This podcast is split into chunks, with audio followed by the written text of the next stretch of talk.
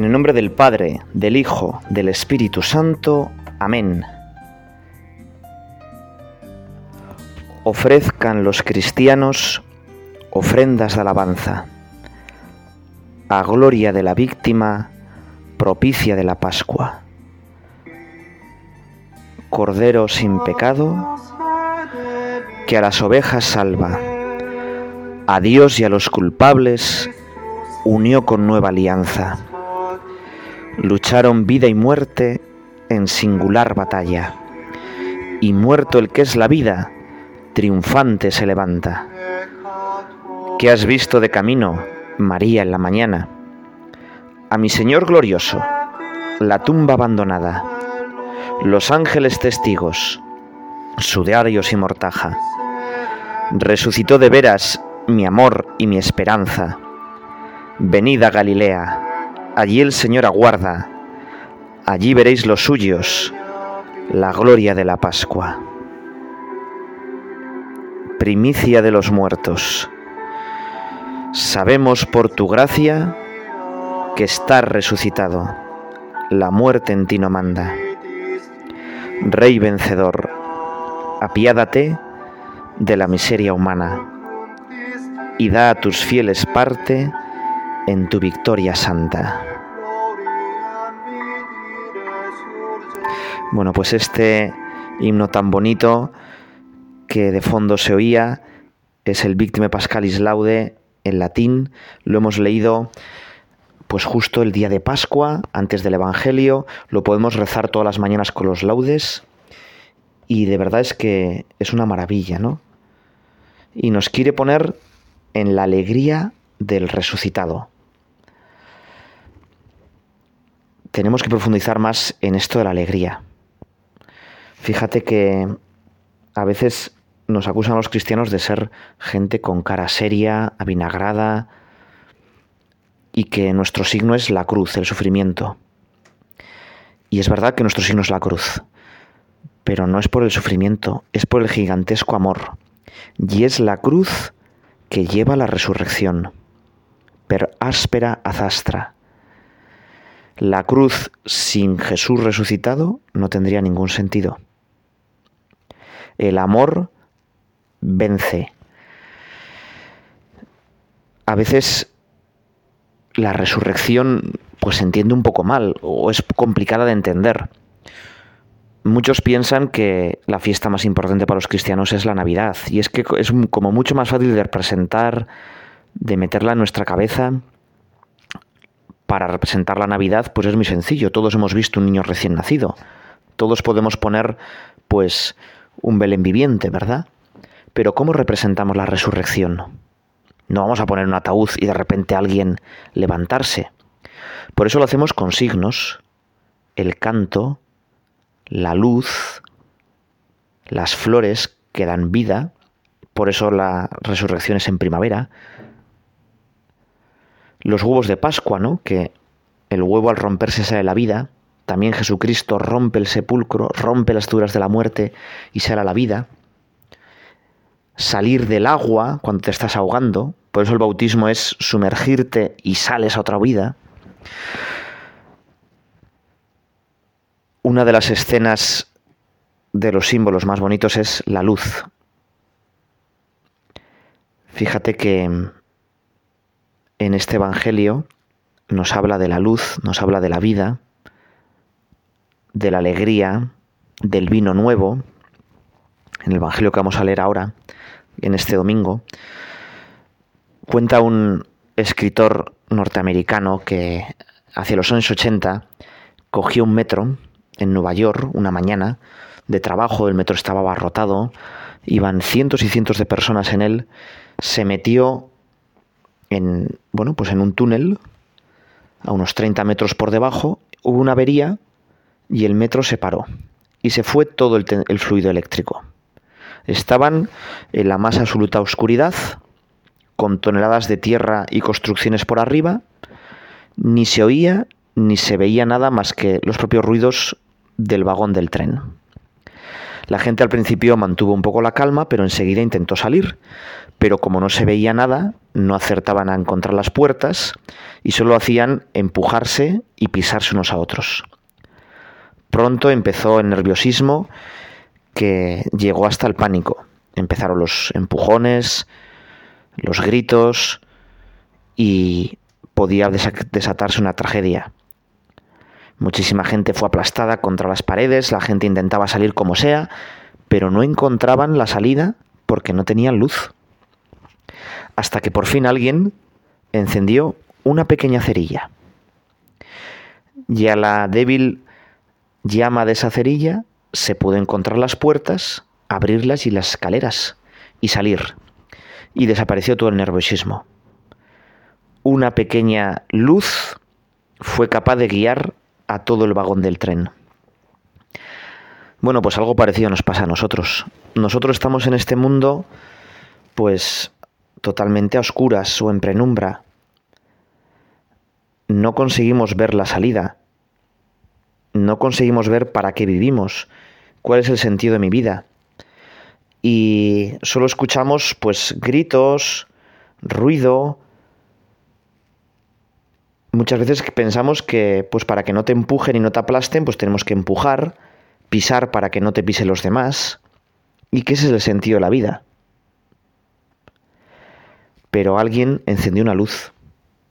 Jesús resucitado es la luz que nos ilumina para conseguirnos llevarnos hasta las escaleras, hasta una nueva vida hasta una vida totalmente diferente, ya aquí en la tierra y luego la vida eterna. Y esto nos tiene que llenar de alegría.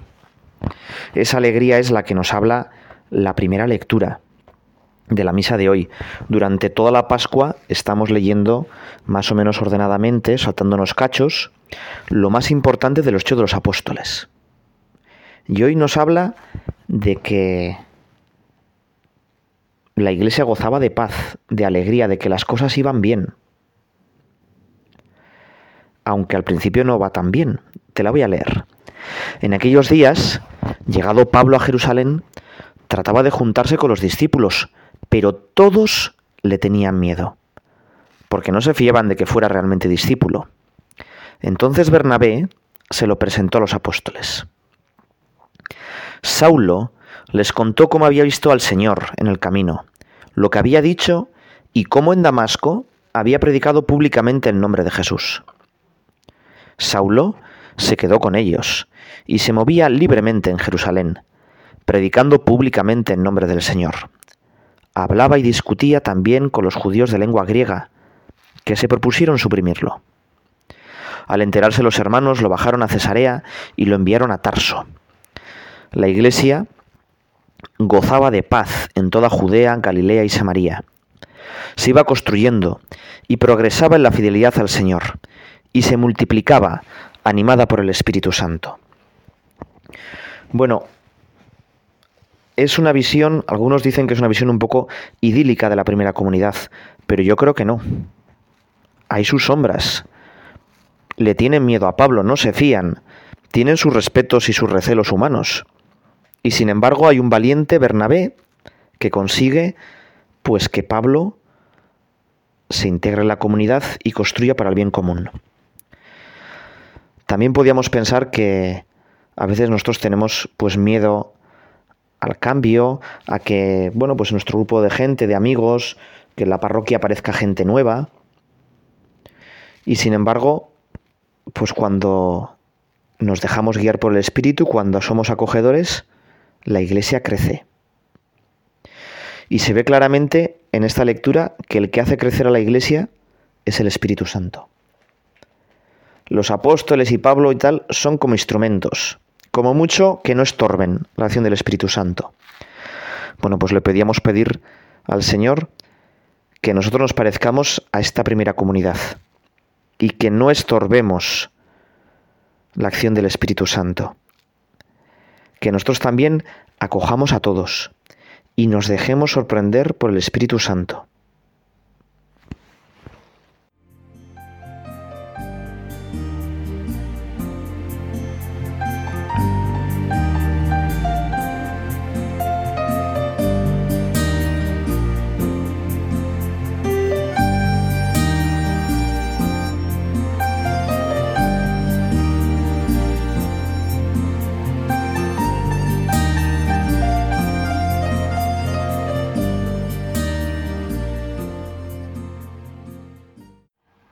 Para explicar la resurrección, creo que nos puede venir muy bien una película que ya tiene sus años, creo que quizá la has visto, Matrix.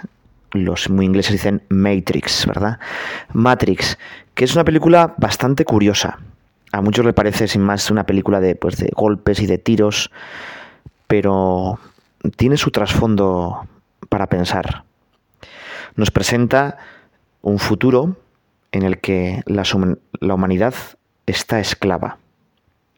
Las máquinas se han apoderado del planeta y utilizan a las personas como pilas, como fuente de energía para ellas vivir.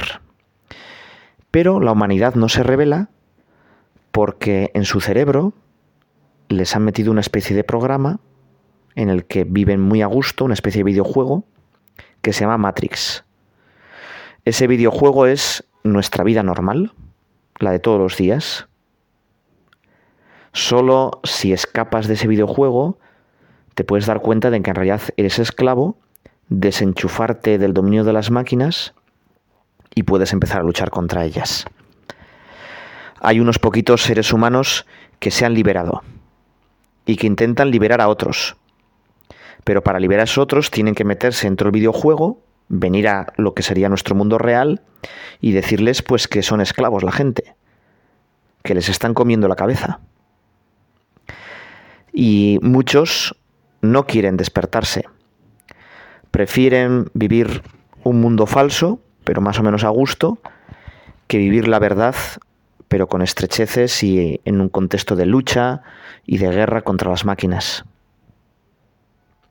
Aquí ya podíamos ver eh, un primer punto de enseñanza, ¿no? ¿Cuánta de nuestra gente vive en un mundo virtual? Pues sí, mucho videojuego, mucha película, mucha serie, mucho, vemos mucha tele, pero la realidad de verdad no la ve. Y dentro de la realidad de verdad es que nos vamos a morir, que llega la muerte. Y eso nadie lo quiere ver. Y que estamos hechos para otra vida. De todas maneras, hay esperanza. Porque había un humano, que es el que creó las máquinas, que profetizó que llegaría un Salvador. Y por eso los hombres libres van rastreando el sistema a ver quién sería el Salvador. Hay uno que piensa que lo ha encontrado. El Salvador dicen que se llama Neo, el hombre nuevo, que claramente, y además la película juega con eso en varias frases, es un símbolo de Jesucristo. También existe el mal, hay una especie de guardianes, unos hombres con unos, unas gafas de sol muy serios, que representan el mal, representan, bueno, pues es el poder de las máquinas, ¿no? Te voy a poner una pequeña diálogo entre Neo y una de esas máquinas que lucha, ¿no? Bueno, la película obviamente tiene peleas y tal, pero el trasfondo es muy interesante. Le pregunta a la máquina por qué lucha Neo.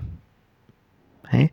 y le dice que todo es relativo, que el amor, que la libertad no existe, creo que merece la pena escucharlo.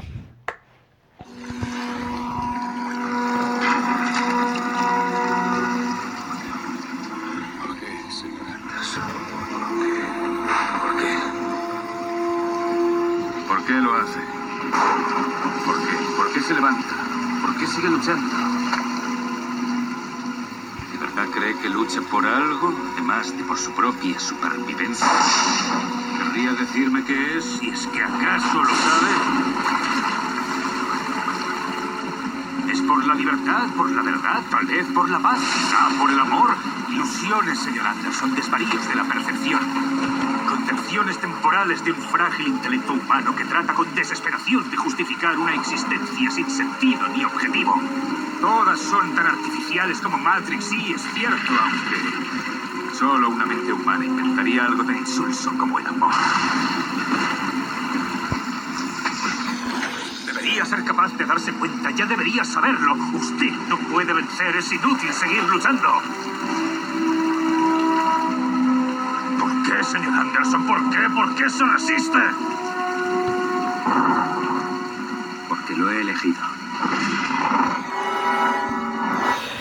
Bueno, fíjate que este diálogo de las máquinas a mí me parece que es nuestra sociedad actual, ¿no? ¿Por qué luchas? Por la verdad, por la justicia, por la libertad, pero si todo es una mentira, el amor es una mentira que te has inventado tú. No hay ningún sentido para la vida. Todos los valores, la religión, todo es un, la mente humana que intenta justificar su existencia, pero no existimos para nada. Tiene una crudeza. Y si no hay resurrección, si no hay vida eterna, existimos para nada.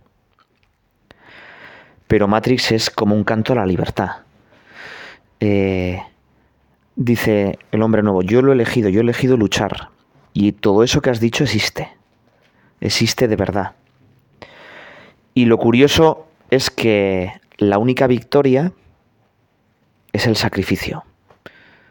Es dar la vida por los demás. Lo que no pueden entender las máquinas es que el hombre deje de ser egoísta. Y Neo acepta morir por los demás. Bueno, claramente es una referencia a Jesucristo, ¿verdad? Y cuando se deja morir, se deja matar, su sacrificio, digamos, que bloquea o que bueno, la máquina explota, es complicado, es, visualmente es bastante complicado. Te pongo la escena porque me parece que es bastante bonita, ¿no? La humanidad que está expectante a ver qué hace Neo y cómo lucha con la máquina y que es su última esperanza, se da cuenta de que, de que ha vencido y que entonces todo cambia y que por fin pueden ser libres. Te voy a poner el, pequeño diálogo.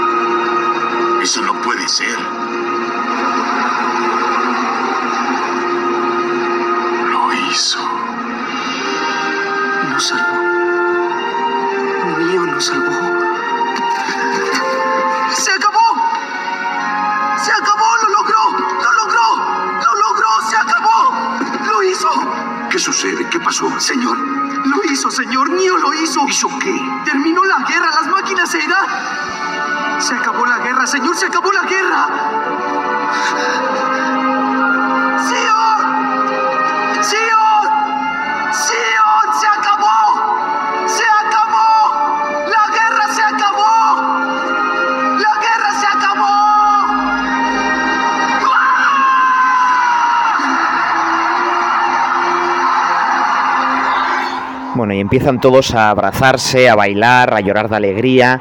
Bueno, te puedes imaginar la escena, ¿no? La guerra se acabó, lo hizo, Neo nos salvó. Bueno, pues es verdad, es que es lo que decimos durante 50 días, estamos salvados. Pero solo nos queda acoger esa salvación. Depende de nosotros lo que vamos a hacer. Dios ya ha pagado por todas tus culpas. Dios ha quitado el cerrojo de la puerta, pero la puerta de tu corazón solo se abre por dentro. Tienes que abrirla tú. La resurrección de Jesucristo no se aplicará a tu vida si tú no lo quieres. Y por eso solo tú puedes acceder a ella. Eso es lo curioso de, de nuestra vida creo que algo parecido, y así acaba la película, Neo eh, decide que a todos va a intentar liberar a todos de la máquina de Matrix. Ya ha vencido, ya los hombres, las máquinas ya no van a retener a los hombres, pero los que quieran pueden seguir en esa red virtual. Porque precisamente el valor más importante para esta película es la libertad. También Dios respeta nuestra libertad y por eso existe el infierno. Dios no te va a obligar a estar con Él. Fíjate lo que dice, y así acaba la película con esta banda sonora de Race Against the Machine.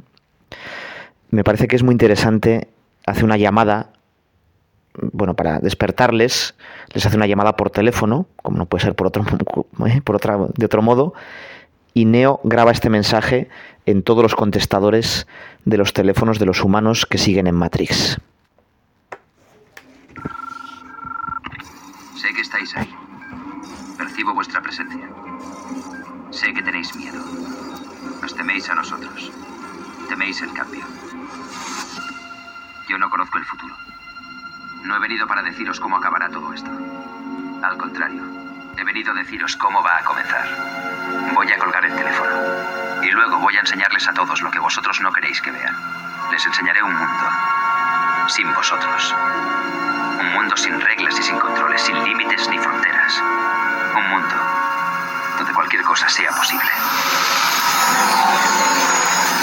Lo que hagamos después es una decisión que dejo en vuestras manos.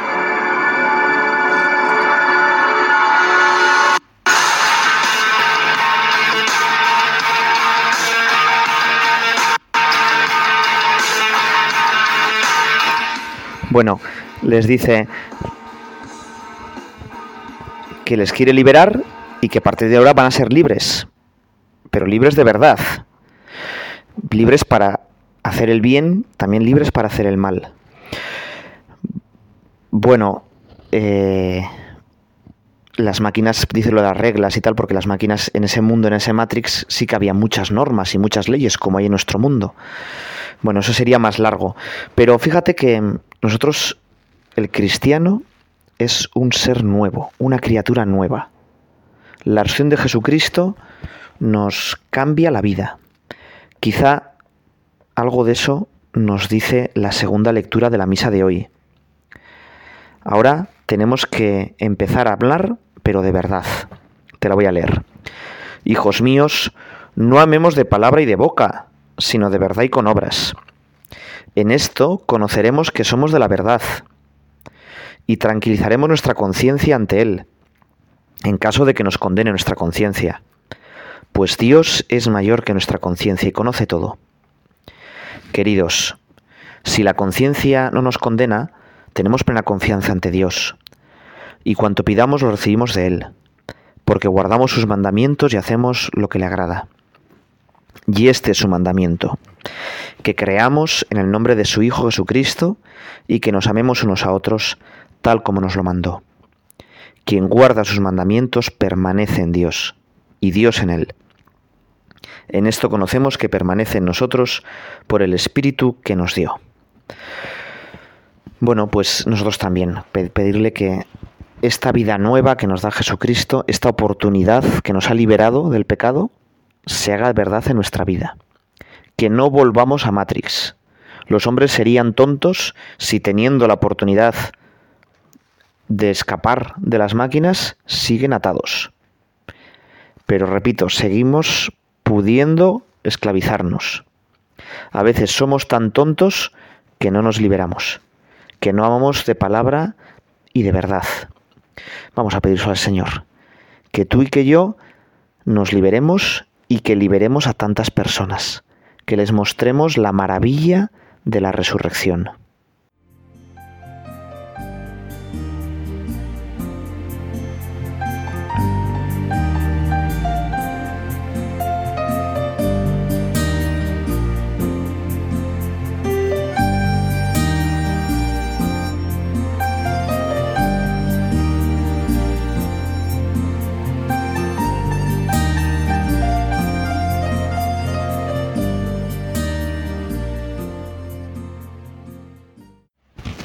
Precisamente esta segunda lectura entronca muy bien con el Evangelio, que es una verdadera joya. Quizá necesitaríamos otros 30 minutos para hablar de este Evangelio. Aquí el símbolo es que Jesús es la vid. Yo soy la verdadera vid, mi Padre el labrador. A todo sarmiento mío que no da fruto lo arranca, y a todo el que da fruto lo poda para que dé más fruto. Vosotros ya estáis limpios por las palabras que os he hablado. Permaneced en mí y yo en vosotros. Como el sarmiento no puede dar fruto por sí si no permanece en la vid, así tampoco en vosotros si no permanecéis en mí. Yo soy la vid, vosotros los sarmientos. El que permanece en mí y yo en él, ese da fruto abundante, porque sin mí no podéis hacer nada. Al que no permanece en mí lo tiran fuera, como el sarmiento, y se seca Luego los recogen, los echan al fuego y arden. Si permanecéis en mí y mis palabras permanecen en vosotros, pedid lo que deseéis, y se realizará. Con esto recibe gloria mi Padre, con que deis fruto abundante. Así seréis discípulos míos. Bueno, siete veces dice Jesús en el Evangelio de San Juan, yo soy, yo soy la vida verdadera, el pan de vida, la luz del mundo, la puerta de las ovejas, el buen pastor, la resurrección y la vida, el camino, la verdad y la vida. Yo soy, yo soy nos recuerda a lo que Moisés escuchó en la zarza ardiente. Yo soy equivale a que Jesús es Dios. Y hoy utiliza, llevamos ya cinco domingos intentando explicar qué es eso de la resurrección y nos dice que la resurrección para nosotros es como la savia para las plantas. Igual que una planta sin savia, si la cortan, la separan de las raíces y del tronco, se muere, nosotros separados de Jesucristo no podemos nada. Más todavía, las vides, que eran fundamentales en un mundo mediterráneo, porque, bueno, pues de ahí sacaban el vino, sacaban la fuente de la alegría. Nos está diciendo Jesús que la fuente de nuestra alegría es estar en unión con Dios. Si no estoy en unión con Dios, pues algo falla. Y para dar mucho fruto, tengo que estar más unido a Dios. A veces confundimos el fruto con el éxito. ¿eh? Uno piensa que dar fruto es pues que todo te salga bien. Pero claro, estar unido a un crucificado no siempre equivale a que todo te salga bien. Más bien es al revés. Pero eso da mucho fruto. Da mucho fruto. Jesús nos llama a unirnos con Él. Y nos unimos a través de la vid. La vid es un símbolo también de la iglesia. No podemos unirnos pues descoordinados, ¿eh? Haciendo como la guerra por nuestra cuenta, no queriendo mucho al Papa y los obispos. Unirnos a Jesucristo, ordinariamente, lo hacemos por medio de los sacramentos. Y los sacramentos nos llegan por medio de la Iglesia. Por eso este Evangelio también es una llamada pues a, a unirnos más a la Iglesia. Y eso no así, en general, sino, oye, a poner mejor cara a tu párroco, que igual es un poco pesado y un poco feo, pero no pasa nada. A decirle, oye, ¿en qué te puedo ayudar? A pensar cómo la iglesia va a llegar, a veces pensamos, no es que la iglesia tendría que hacer unas campañas de evangelización, oye, no, no, pero aquí la campaña de evangelización la tienes que hacer tú, en el bar donde te juntas con tus amigos, o cuando vas a, yo que sé, a echar unas, unas risas con, con la gente que quieres, bueno, pues ahí tú eres la iglesia. ¿eh? Bueno, pues tenemos una misión importantísima. La iglesia ha dejado de llegar a tantísima gente porque nosotros los cristianos nos hemos retraído. Somos sarmientos, somos pámpanos que no dan fruto. Para tener fruto, lo primero, unirnos mucho a Jesucristo. Y después, y después, pues intentar transmitir esa alegría, ese mensaje de... Para dar fruto abundante, bueno y perenne, hay que dejarse podar por Dios Padre. Y siempre nos acecha eh, la tentación de decir, bueno, pues eso, mi fruto depende de mi hacer, el activismo, que no es lo mismo que ser un tío activo, ¿eh? Dios no nos invita a ser perezosos, pero el activista busca en última mm, instancia su autoafirmación, a través de que le salga bien sus planes y actividades. Y de ahí brotan, pues luego ya también una resistencia a obedecer, una cierta frustración cuando uno pierde protagonismo, ¿eh? o cuando pues uno ya no tiene tantas fuerzas y no es tan joven, pues se desilusiona y ya pues se cansa y se convierte en un poco en una persona gris. Y esto es muy humano, pero no es evangélico, no es lo que nos dice Dios. Pedro, el primer papa, fue podado por Dios Padre, precisamente para dirigir su iglesia. Y lo hizo por el camino de la humildad, reconociendo que era pecador, reconociendo que era un cobarde. Murió a su yo y a su pretensión, y renació a la libertad y a la audacia. Y por eso Jesús le dijo, apacienta mis corderos. Nosotros algo parecido, ¿no? Nosotros daremos fruto como cuando Pedro lloremos amargamente nuestros pecados y nos agarremos más a Dios. Nosotros daremos fruto cuando, como dice la segunda lectura, amemos de palabra y de obra. Y cuando nos hagamos siervos, cuando limpiemos los pies, como Jesús lo hizo en la cruz.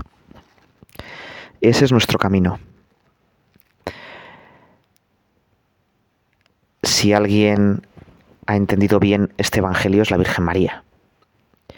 Ella es la, el pámpano mejor, más bonito de toda la viña. Ella dio el mejor fruto, al mismo Jesucristo. Ella estuvo siempre totalmente unida, la savia de Dios llenaba hasta las últimas entrañas, hasta sus últimas células. Bueno, pues a ella nos acogemos ahora. A ella le decimos que queremos darnos cuenta de esta alegría del resucitado, que queremos liberarnos y queremos dar muchísimo fruto. Un fruto de un vino buenísimo, una alegría que desborde al mundo. El vino también servía para limpiar las heridas.